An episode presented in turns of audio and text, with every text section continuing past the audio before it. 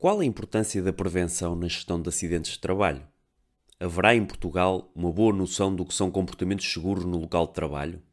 Terão os técnicos superiores de segurança um papel a desempenhar na sensibilização? Para nos ajudar a responder a estas questões, temos connosco António Costa Tavares, docente, formador e consultor em matéria de SST, gestão de recursos humanos e psicologia do trabalho, que nos apresenta uma visão global extremamente relevante acerca de conceitos como a cultura proativa e a cultura inclusiva associada à prevenção. O meu nome é Fernando Cavaleiro e sejam bem-vindos às conversas de segurança e saúde.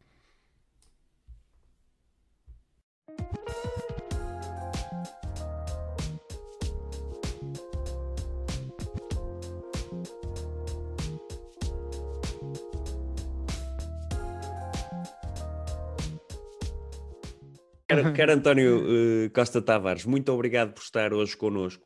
Eu, eu propunha começar aqui por um tema sobre o qual, com certeza, que terá, terá muito a dizer uh, e a acrescentar para ajudar as pessoas a perceber uh, os temas, que é o grande objetivo que nós temos com estas nossas conversas, que é a prevenção uhum. na gestão de incidentes e acidentes de trabalho. Ora, falando sobre isto, ia-lhe pedir que me dissesse assim, muito uh, diretamente, para quem não percebe nada disto, o que é que é isto da prevenção na gestão de incidentes e acidentes de trabalho? Muito bem.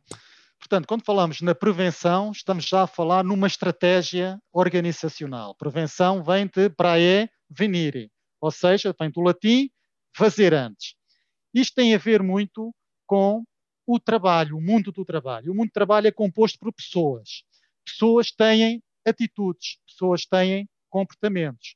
E, portanto, é muito complicado na gestão de recursos humanos e na gestão da segurança e saúde no local de trabalho nós gerirmos esta complexidade, estes, esta multifatorialidade de, uh, de determinados comportamentos uh, que têm a ver com as suas personalidades, têm a ver com o seu percurso histórico, têm a ver uh, com as suas motivações, têm a ver até os estádios de socialização, como as pessoas foram educadas, foram apreenderam, tiveram conhecimentos, competências, etc. Este mundo do trabalho, eu costumo dizer que está na antecâmara do comportamento do trabalhador numa organização. E, Fernando, desde sempre, hum, nós tivemos uma evolução nesta questão da cultura de segurança. Quando nós falamos nos comportamentos, nós queremos é que as pessoas tenham uma percepção do risco. Ou seja, nós não podemos, um pouco como fala uh, a diretiva quadro da, da, antiga Comunidade Económica Europeia, a diretiva 89-391-CE, da CEITCOR, não é? que isto é dos velhos tempos, em que falava-se de eliminar o risco. E, efetivamente, nós que andamos nesta área durante muitos anos, sabemos que eliminar o risco é difícil é muito difícil, porque há uma questão que é componente humana, que é aquela parte da atitude, do comportamento, do desleixo, da incúria, do desrespeito. E isso é muito difícil nós podermos uh, controlar o ser humano. Mas podemos conviver, podemos conviver com o risco. Ora, desde sempre, nesta evolução, começamos por uma cultura que eu costumo dizer uma cultura uh, patológica, em que o trabalhador era alvo da culpa, era, era o regime da culpabilidade dos acidentes, um pouco na, na ótica do direito aquiliano. Portanto, partia-se pressuposto que o trabalhador era o culpado. Com o tempo, nós criamos, ou entramos numa cultura mais reativa, em que as causas da sinistralidade eram o infortúnio. Teve azar, olha, estava distraído, olha, não teve formação, uh, não teve supervisão e o azar, paciência, aconteceu, com todos os custos diretos e indiretos daí inerentes. Vivemos mais uma etapa e hoje podemos dizer que estamos numa cultura proativa. E esta cultura proativa é o que eu costumo dizer que é a antecipação do risco. Ou seja, há aqui uma incorporação por parte dos trabalhadores em práticas mais seguras. E aqui, Fernando, surge então a formação profissional como um vetor estratégico fundamental na, na, na transformação dos saberes, não só do saber saber, mas do saber ser e também do saber fazer, da parte técnica, a informação, a comunicação, a supervisão, etc. Portanto, hoje, quando nós falamos numa cultura de segurança, falamos de uma cultura de segurança em que as pessoas possam incorporar intrinsecamente na, na, sua personalidade, no seu motus viventes na organização, estas práticas com maiores níveis de atenção, de concentração, mas também trabalhadores mais esclarecidos, trabalhadores que sabem hoje exigir também eh, não só equipamentos de proteção coletiva, que é fundamental, mas também a proteção, EPIs, não é? Equipamento de proteção individual, mas também serem alvos de uma formação contínua e em que, na organização, sejam também eh, os destinatários e não apenas eh, meros eh, intervenientes de processo, mas sim os destinatários num processo global em que entra o técnico de segurança e higiene, mas entra também a psicossociologia, entra também a gestão de recursos humanos. E, portanto, hoje estamos numa fase já que eu chamo de uh, cultura com uma atitude transdisciplinar e sistémica da segurança e saúde. Bem, parecem assim uns palavrões uh, muito, muito, muito grandes, não é? Para, para pessoas que até, nomeadamente estudantes nesta área, mas o que eu acho, da minha experiência, é que hoje tem que haver claramente uma responsabilidade social da organização. Mas, é um primeiro o, grande pilar. O António considera que uh, existe, uh, portanto, em Portugal, concretamente, que é o, o, aqui a realidade em que estamos a, a conversar, uh, já, já identifica esta cultura proativa, vê as coisas a ir nesse sentido ou acha que ainda há muito trabalho a fazer neste sentido? Claramente, muito trabalho. Nós estamos, Fernando, num país em que atrevo-me a dizer que 80% são microempresas, são pequenas empresas pequenas empresas que podem ir ali até nove trabalhadores, em que não há, a maior parte deles, não há um gestor, há um patrão. E o patrão vê lucro. E, portanto, estas coisas da segurança e higiene, ele começou a ter que as aplicar de uma forma quase obrigatória. Foi de lei, foi uma imposição legal, que aliás já vem de 1991, no CELP Decreto-Lei 441-91, em que já se falavam nestas matérias mas a exigência hoje é claramente maior. E é maior numa questão de contraordenação, Fernando. Portanto, muitos dos nossos pequenos empresários, eu diria muitos patrões também, eh, têm esta, esta valência da segurança e saúde eh, mínima, mínima, ou seja, eh, em que uma vez por ano vai lá um técnico externo fazer uma avaliação de riscos, em que uma vez por ano, ou dois em dois anos, consoante a idade dos trabalhadores, se tiverem menos de 50, é dois em dois, lá fazem os exames médicos, numa daquelas carrinhas que às vezes até aparecem uh, perto das empresas, ou vão a determinadas, determinadas uh, clínicas uh, com, que têm a questão da segurança e saúde do trabalho, com médicos e, e trabalho, e é por uma questão legal, ou seja, não é por uma questão quase proativa, proficiente, mas sim por cumprir um preceito legal. E isto é que é ainda uma longa caminhada que nós temos que ter no nosso país. Claro que, que Fernando, será... dir-me-á. Ia-lhe questionar se, se, pensa que será pela, pela lógica da sensibilização dessas empresas que poderemos chegar a esse, a esse bom porto, ou se terá que ser uma espécie de um self-awareness dos próprios empregadores e dizer, não, o caminho tem que ser este porque é o, que, é o que faz sentido. Sim, eu queria acreditar e quero acreditar que por uma questão de gestão, lógica gestionária, por uma questão de sensibilização, que paulatinamente, progressivamente, estes empresários comecem a abrir a sua racionalidade, não é?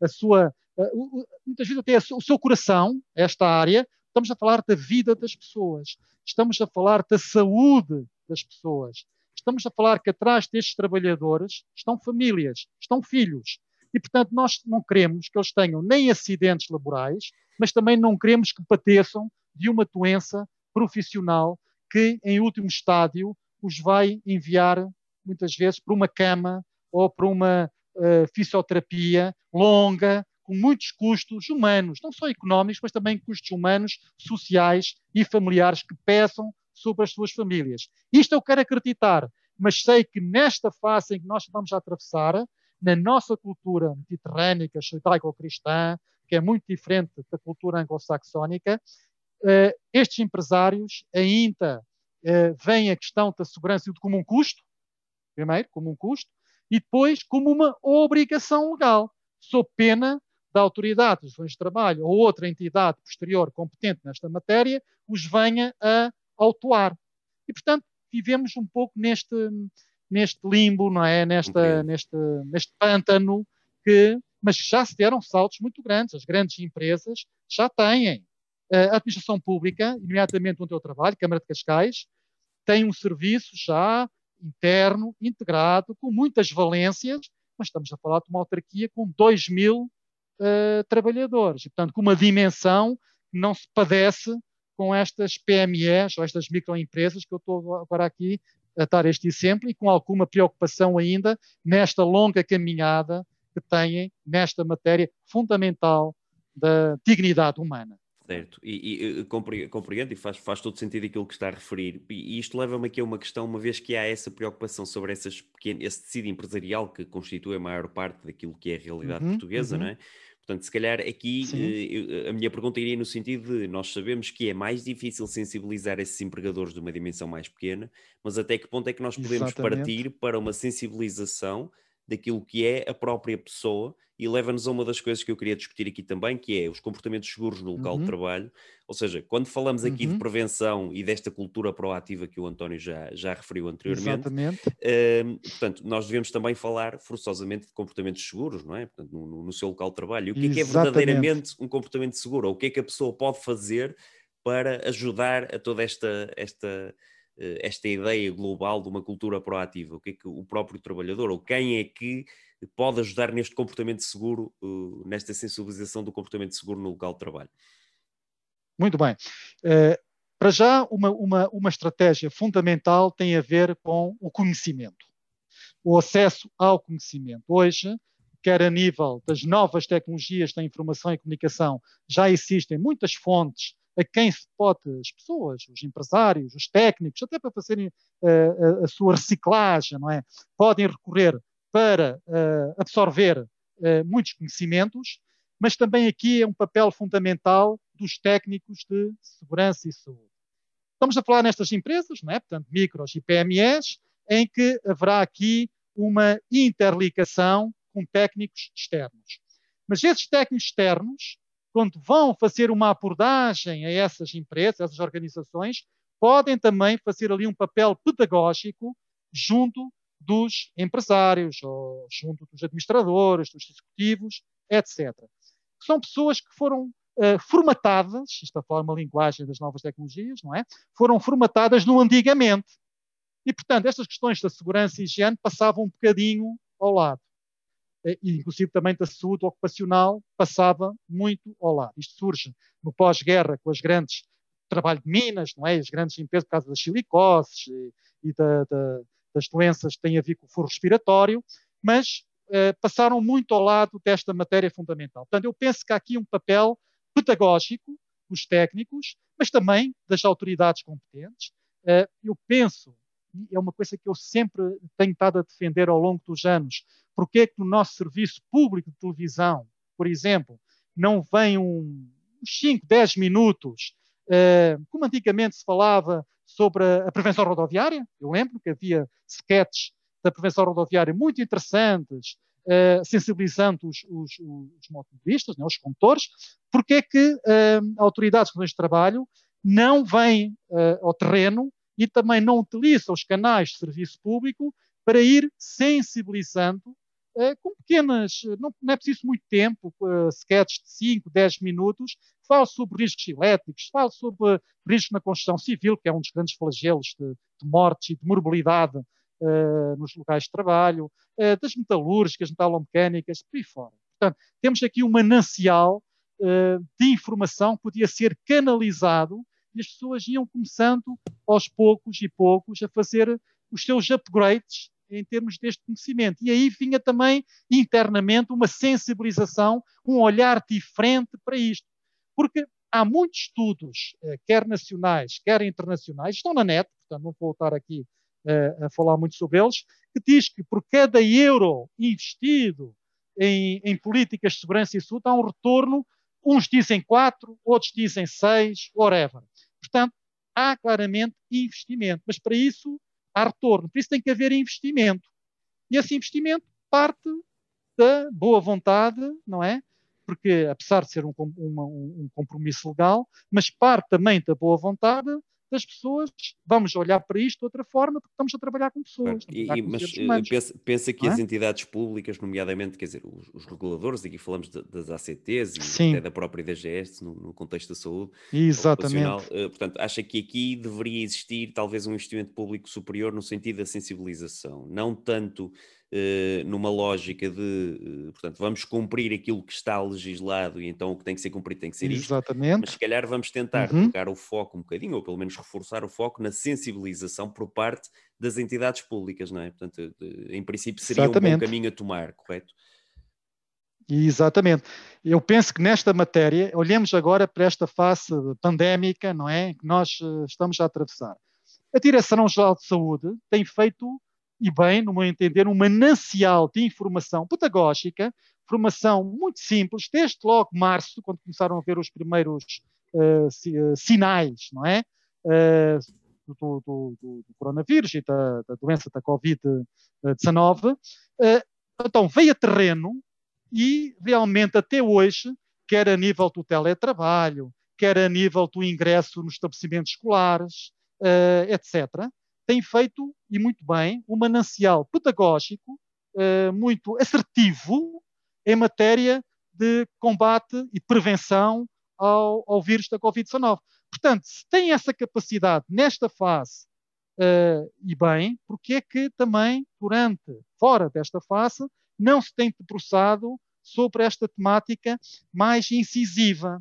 Tem feito seminários? Tem. Tem feito workshops? Tem. Congressos por aí fora? Não há dúvida. O que é hoje a ACT tem muito, muito diferente do que era o antigo edicto, me formei, não é? Uh, os tempos mudaram, os técnicos são outros, a informação é outra, as exigências são outras. Está num patamar já muito interessante, mas pode melhorar. Aliás, a beleza nesta matéria é que tudo isto é melhorável, não é? Tudo isto tem uma caminhada que pode efetivamente, eh, sem fim, claro, mas melhorar neste aspecto da pedagogia. Penso claro. que pode fazer mais, penso que pode fazer melhor. Nomeadamente nestes 80% de PMEs e microempresas que o país tem, que está muito refém ainda uh, de práticas pouco preventivas uh, e mais direcionadas para a produtividade imediata, uh, correndo muitos trabalhadores riscos e também a nível de exposição a fatores que venham originar mais tarde doenças uh, profissionais. Muito Claramente é para aqui que devem estar direcionadas. As grandes empresas já têm os seus departamentos, já têm os seus gabinetes de prevenção, as autarquias também já têm, já fazem o seu trabalho de SAPA, como nós temos estado a fazer. Claramente aqui não há, não sentimos grande necessidade de, do regulador vir aqui. Agora, estamos a falar para o grande público, não é? Estamos a falar para o grosso modo das organizações do nosso país. E essas carecem de uma mão, de uma ajuda, hum, de uma bússola para orientar todo esse manancial de agentes que intervêm nessas organizações. Eu, diria que, em, em, suma, nós estamos a olhar aqui para, no fundo, três vetores principais daquilo que é a divulgação em termos de, de, de, de tudo isto que nós temos estado a falar, quer a nível de comportamentos seguros, uhum. quer a nível de prevenção. Uhum. Portanto, estamos aqui a falar dos reguladores Uh, enquanto as entidades públicas, estamos a falar dos próprios empregadores Exatamente. que têm que ter essa awareness de perceber em que sentido é que podem uh, até capitalizar este investimento uhum. na segurança, não é? porque no fundo é um investimento, Exatamente. e o próprio trabalhador que deve adotar os comportamentos seguros e deve, se possível, ter toda a informação disponível para que possa consultar e perceber qual é que é uh, o, seu, portanto, o seu comportamento correto. E eu tenho uma questão para si, conhecendo Exatamente. também mais ou menos a área em Portugal. Eh, sendo um tecido empresarial também mais pequeno, que recorre por norma àquilo que são entidades externas para a prestação dos serviços, temos aqui um outro vetor que é muito uhum. importante, que são os prestadores de serviços de, de segurança e saúde Exatamente. do trabalho. E a minha questão também vai neste sentido, que é até que ponto é que nós, eh, em Portugal, conseguimos fazer com que os prestadores, que evidentemente uh, tratam isto como têm que tratar, que é o negócio deles, não é? Portanto, é o core e a atividade que eles, que eles, fazem, mas a questão é de que forma é que quer o próprio empregador, as entidades públicas, etc., podem, entre aspas, forçar ou, ou dizer aos prestadores: eu quero que vocês me prestem um serviço que vai além daquilo que é a obrigatoriedade legal, ou seja, eu tenho que ter esse interesse e o próprio prestador eh, desempenhar esse papel. Isto por intermédio dos técnicos, não é? Ou seja, que, que, que sim, tipo de ações sim, é que sim. vê os técnicos a poderem fazer, o próprio prestador a, a colocar e dizer assim, Portanto, você vai fazer uh, as ações nos vários, uh, nas várias empresas onde vai, mas não é só chegar lá e, e, fazer uma checklist em dois minutos e vir embora. Não, é fazer um, Exatamente. um, um trabalho como deve ser. Portanto, uh, vê isto a acontecer e de que forma é que vê isto a acontecer? Eu vejo isto a acontecer frequentemente. Como, como, aliás mais atrás já falei, em que muitas das empresas têm uma, um contrato, uma avença, uma prestação de serviços, uma dessas empresas, as empresas, na sua generalidade, funcionam bem. Porquê? Porque tem um core business com técnicos, com médicos, com enfermeiros do trabalho e com outros técnicos, em que o métier deles é praticamente a gestão da segurança e saúde. Agora, temos que ver é muitas vezes o regime contratual que as empresas têm com estes empregadores.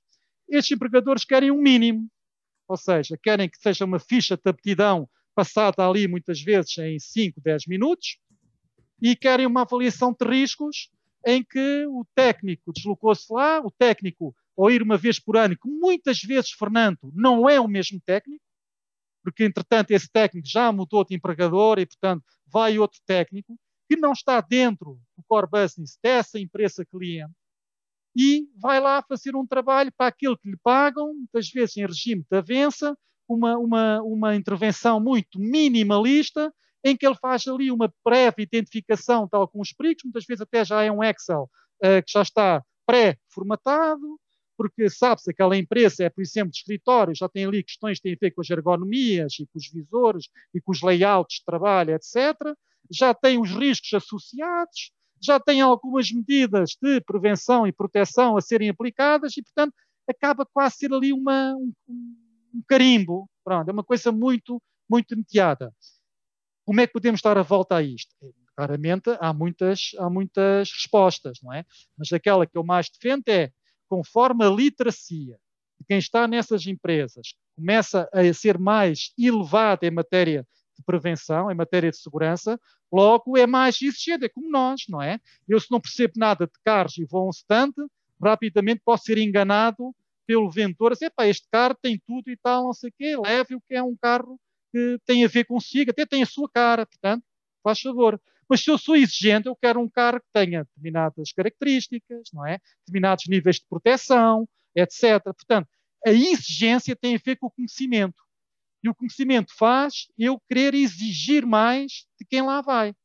Mas torna a dizer, enquanto muitos empregadores tiverem este regime contratual minimalista, em que apenas querem cumprir os procedimentos legais, do ponto de vista de uma matriz identificação e avaliação de riscos simples. Muitas vezes uh, uh, já é, é, é, um standard, ok? É uma, é uma avaliação standard, Fernando.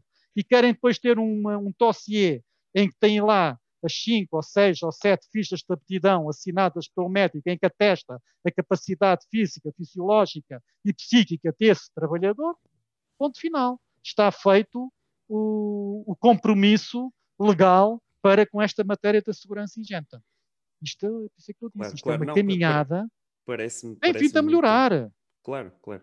E, e parece-me que tem uma relação tem melhorar, direta, Fernando. ou seja, se o empregador apenas tem uh, a, a, pretensão de responder àquilo que é a sua obrigatoriedade legal, dificilmente terá uh, a própria percepção daquilo que são as reais condições dos seus trabalhadores para que lhes possa Exatamente. dar as condições uh, corretas para ter uma cultura pro, proativa no sentido da prevenção e de evitar esse tipo de situações, não é? Porque o objetivo também, digo eu, será que uh, os técnicos superiores têm a capacidade de avaliar o local de trabalho, identificando ou evidenciando ao empregador quais é que são aqueles reais riscos a que a pessoa está exposta, não é? Portanto, Exatamente. E isso será, será um trabalho que, que, que, sem dúvida tem que ser executado. Isto leva-me também aqui a uma... uma... Até, Fernando, até estou um exemplo. Até vou dar um exemplo. Por exemplo, nós aqui na, onde eu trabalho, aqui na Câmara de, de, Cascais, isto tem muito a ver com a contratualização com, com as empresas de fora, é? com, com, as empresas externas. Enquanto o empresário em nome individual, ou aquele, aquele microempresário, quer apenas uh, o mínimo dos mínimos, nós aqui no caderno de encargos, uma das cláusulas que nós metemos sempre no caderno de encargos é que queremos que o médico um, vá aos locais de trabalho, acompanhado pelos técnicos de segurança e higiene. Ou seja, claro que vamos pagar mais, sim, somos mais exigentes, pagamos mais, mas temos também um, a possibilidade de uma boa resposta, ok? Em que o médico, acompanhado, quantas vezes eu vou com o nosso médico, ou a nossa médica do trabalho, em que eu digo ao doutor, olha, para a semana, aquela manhã já sabe, está reservada para irmos visitar os locais. O que é que ele me pede ou ela me pede a mim? Arranje uma listagem dos vários locais, seja um jardim, seja um cemitério, seja um local administrativo, e eu vou acompanhar o médico. E mais, Fernando, é que o médico, quando vai comigo ao local de trabalho, o trabalhador tenta ouvir mais um médico por uma questão até de valorização científica, não é? Nós, quando ouvimos um médico, tem a ver com a nossa saúde, não é? Tem a ver com a nossa capacidade biopsicológica, não é? Nós temos uma tendência a escutar com maior atenção do que o técnico, até é colega, que até almoça conosco, que até nos tem orientado, mas é diferente. E, portanto, isto tem custos. Isto, ou seja, tem investimento. Tem um investimento, tem um retorno muito maior porque o trabalhador cumpre mais quando é um médico coadjuvado com o técnico de segurança e saúde.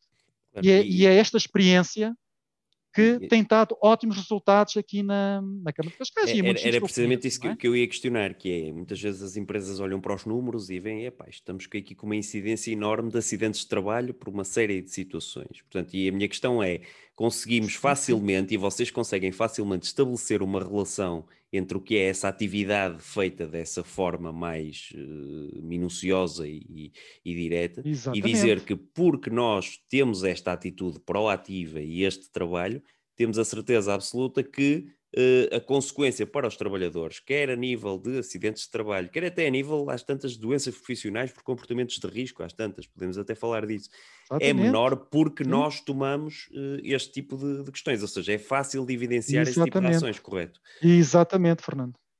Exatamente. Claro. Ou seja, que tentamos criar aqui uma cultura inclusiva. É?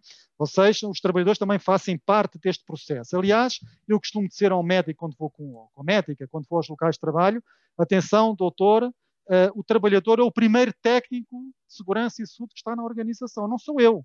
Porque ele é que lida diariamente com os problemas, com os incidentes críticos do processo, uh, com os pontos fracos que existem, com as debilidades, com as vulnerabilidades. E, portanto, ele consegue identificar, Fernando, diagnosticar, numa fase mais, mais próxima, problemas que podem ser rapidamente debelados, mitigados e controlados por nós. Portanto, esta cultura inclusiva é assim, cultura de segurança é muito bonito falar, mas é uma utopia, não é? Quando as empresas dizem eu tenho uma cultura de segurança. Não, têm uh, estratégias para tentarem criar uma, uma cultura de segurança, mas não se pode ser que aquela empresa tenha verdadeiramente uma cultura de segurança, porque há sempre falhas, pela questão até humana. Não nos esquecemos que 95% um, dos, dos, acontecimentos perigosos, dos incidentes, acidentes, está no foro comportamental. E só o resto é que está nas condições inseguras. Essas nós conseguimos facilmente, com algum investimento, com alguma engenharia, com algum acompanhamento, com alguma supervisão, mitigar. Agora, as outras 95 está no foro do trabalhador. E nós temos que perceber esse trabalhador. Por isso é que nós aqui na Câmara, por exemplo, temos a valência psico psicossocial. Quer as nossas psicólogas, quer os nossos sociólogos, quer os nossos sociais, trabalham muito na base, Fernando, da pirâmide.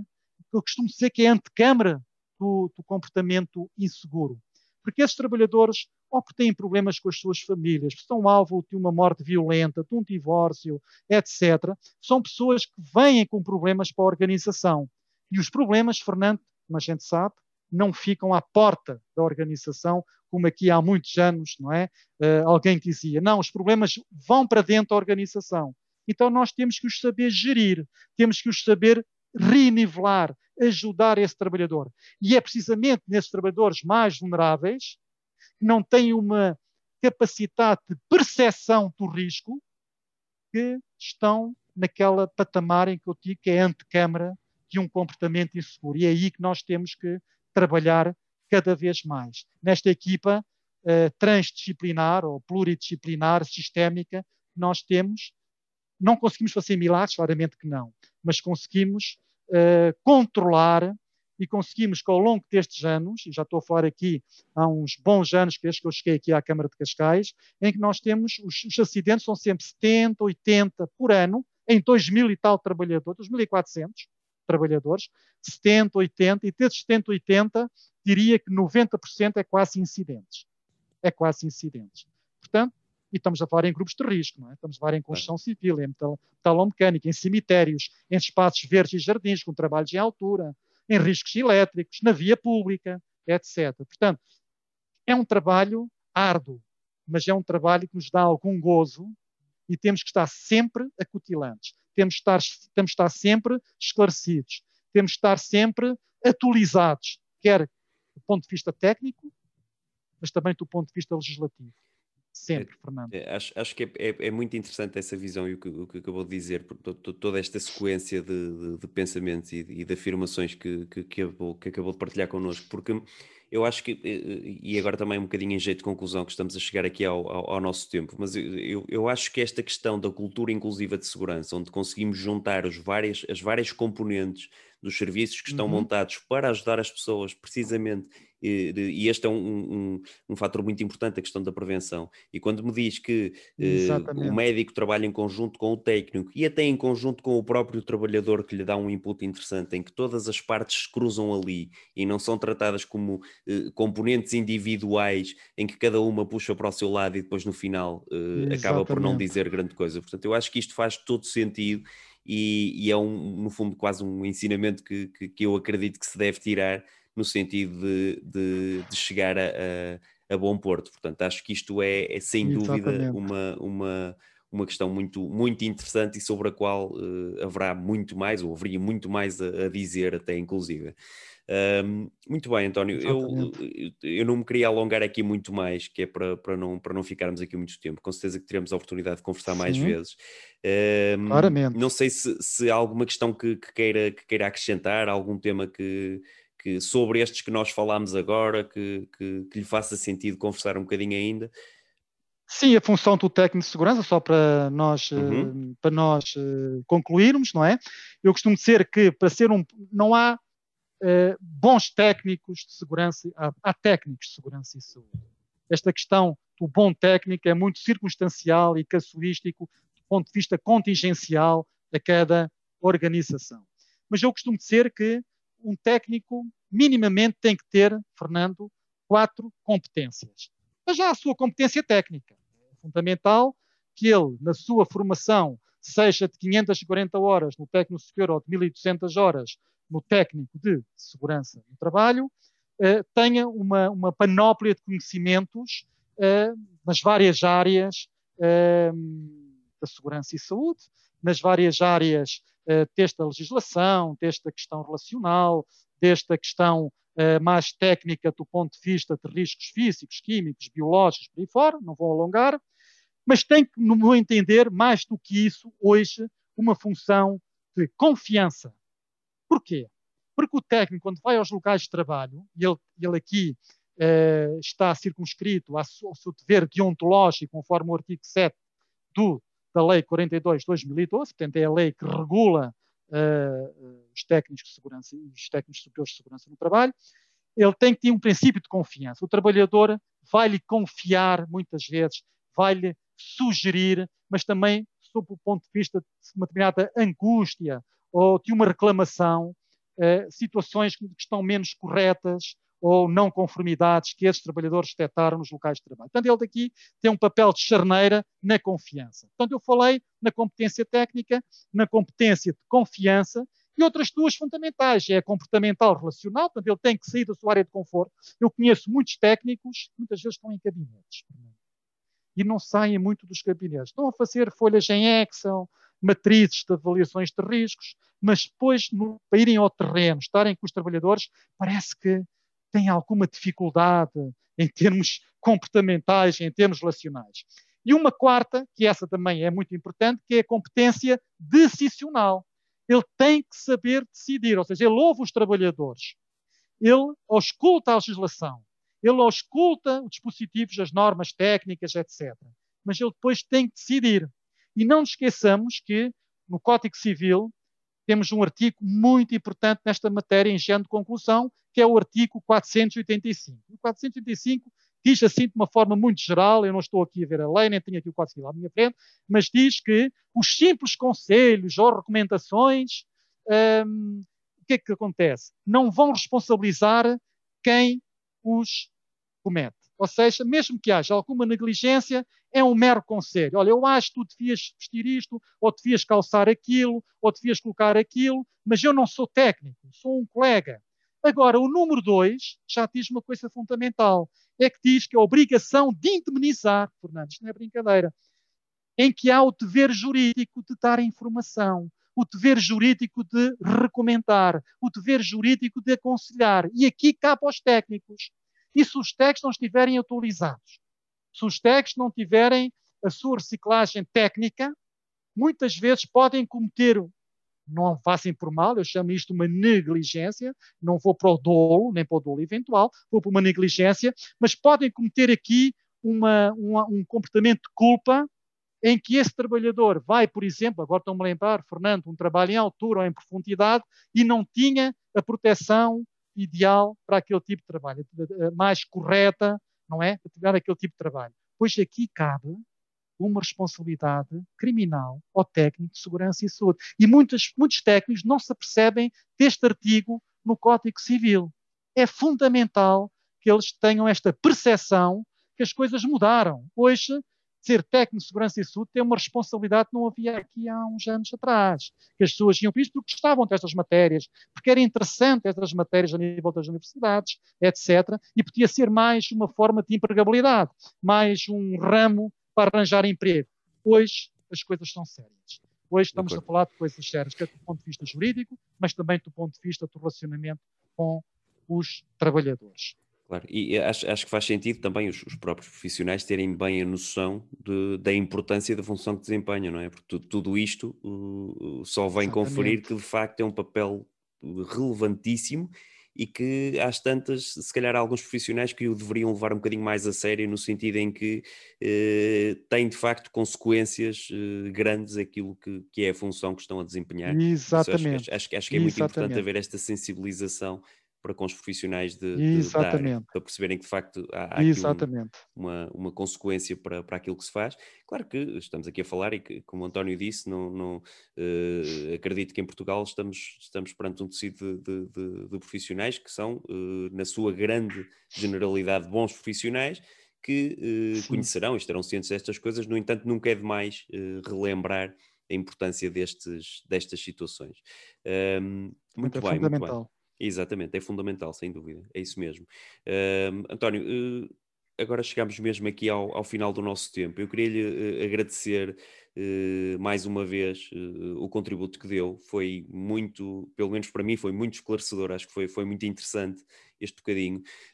Uhum. Eu queria só deixar aqui a nota a quem, a quem nos ouve que, portanto, podem colocar eh, todas as questões eh, para o e-mail podcast.blog.safemed.pt.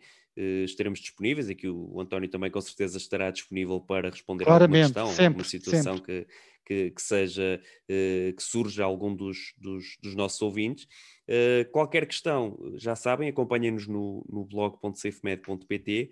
Uh, António, mais uma vez, muitíssimo obrigado pela sua, pelo seu contributo muito relevante aqui. Fernando, é sempre um prazer e consigo, que eu não conhecia.